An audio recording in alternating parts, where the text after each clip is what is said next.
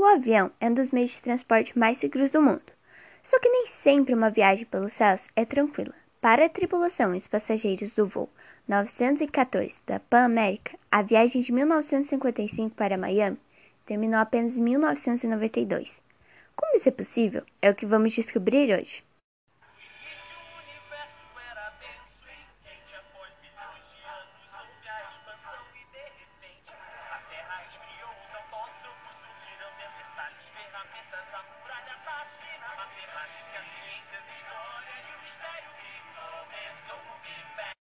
Já passou por alguma turbulência em um avião?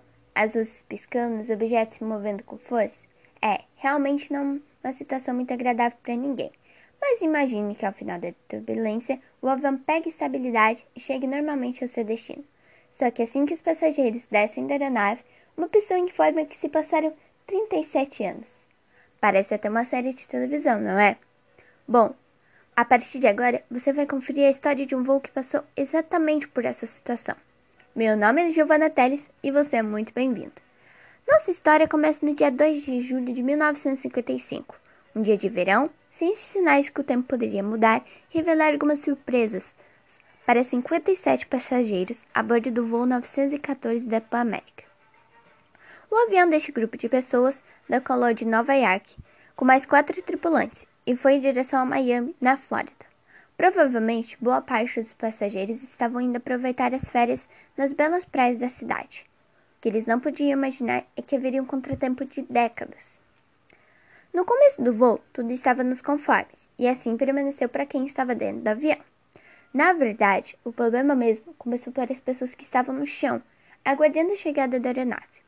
Cerca de três horas depois de ter decolado, e quase como num passe de mágica, o voo desapareceu dos radares.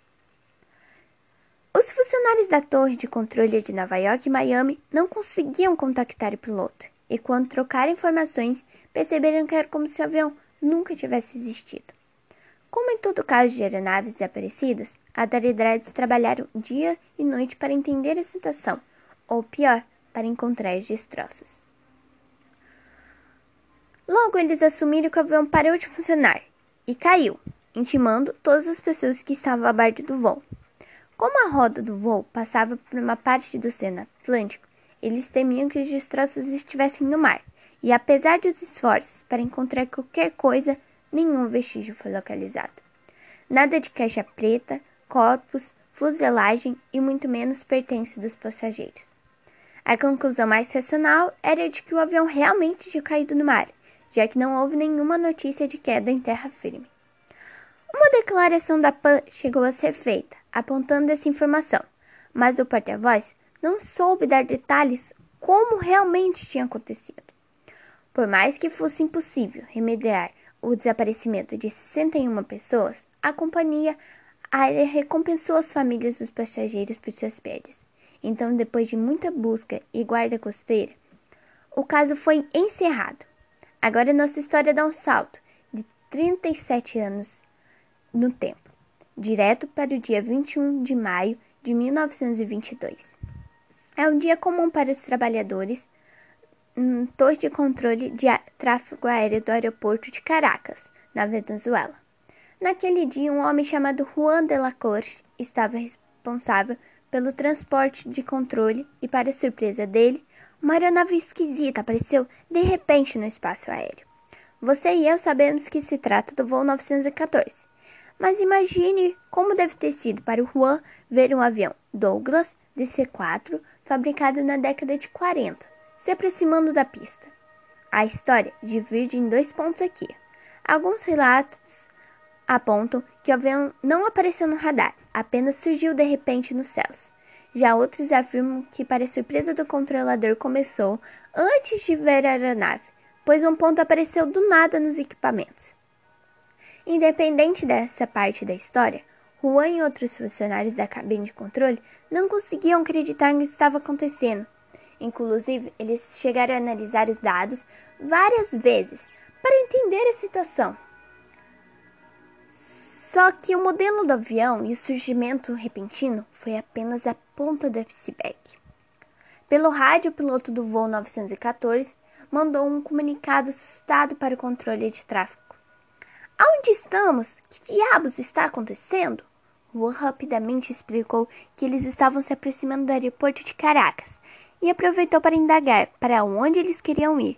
E, quanto à resposta, nós somos o voo 914 da Panamia de Nova York para Miami, com a tripulação de quatro membros e 57 passageiros. Claro que isso deixou Juan mais espantado. Aquela aeronave estava mil quilômetros de distância do seu destino original. O controlador tentou manter a calma e fez algumas perguntas para o piloto. Afinal, claramente algum problema no voo. Ele perguntou se a aeronave precisava de ajuda ou se estavam com dificuldades. Mas a resposta demorou para aparecer, e quando ela veio, podemos dizer que Juan só não caiu no chão porque estava sentado. O piloto disse que aquele voo estava programado para pousar no Aeroporto Internacional de Miami às 9h55 do dia 2 de julho de 1955. Como dar a notícia para aquelas pessoas sem a deixar desesperadas? O controlador respirou fundo e pediu para manterem a calma. E deu a impactante notícia. Capitão, você está falando com o aeroporto de Caracas. Hoje é dia 21 de maio de 1992. Chocado com a informação, o piloto reuniu a concentração que ainda restava e se preparou para pousar. Naquela altura do campeonato, uma equipe já havia sido posicionada na pista para ajudá-lo com a aterrissagem. Ao fundo da chamada de rádio era possível ouvir os gritos de pânico dos passageiros. Também no solo, um grupo de seguranças estava preparado para levar as pessoas a um lugar seguro. O processo pelo qual eles estavam tranquilos que poderiam ser realizados sem maiores contratempos. À medida que os oficiais se aproximavam do avião que estava andando em uma velocidade baixa no solo, os trabalhadores do torre de controle ouviram pelo rádio mais gritos. Só que dessa vez eram do capitão. Não, não, não se aproximem. Nós vamos embora. Agora. E ele não estava para brincadeira. O piloto ligou os motores novamente, posicionou o avião uma pista de decolagem e partiu do aeroporto, sem menos ao receber autorização. Uma atitude perigosa que deixou muitas pessoas com a pulga atrás da orelha. Sobre o que raios tinha acabado de acontecer? Enquanto o voo 914 estava no ar, três jets da Força Aérea Venezuelana tentaram rastreá-lo. Mas assim que supostamente havia acontecido antes da rápida passagem pelo aeroporto, não foi possível rastrear a aeronave com 57 passageiros.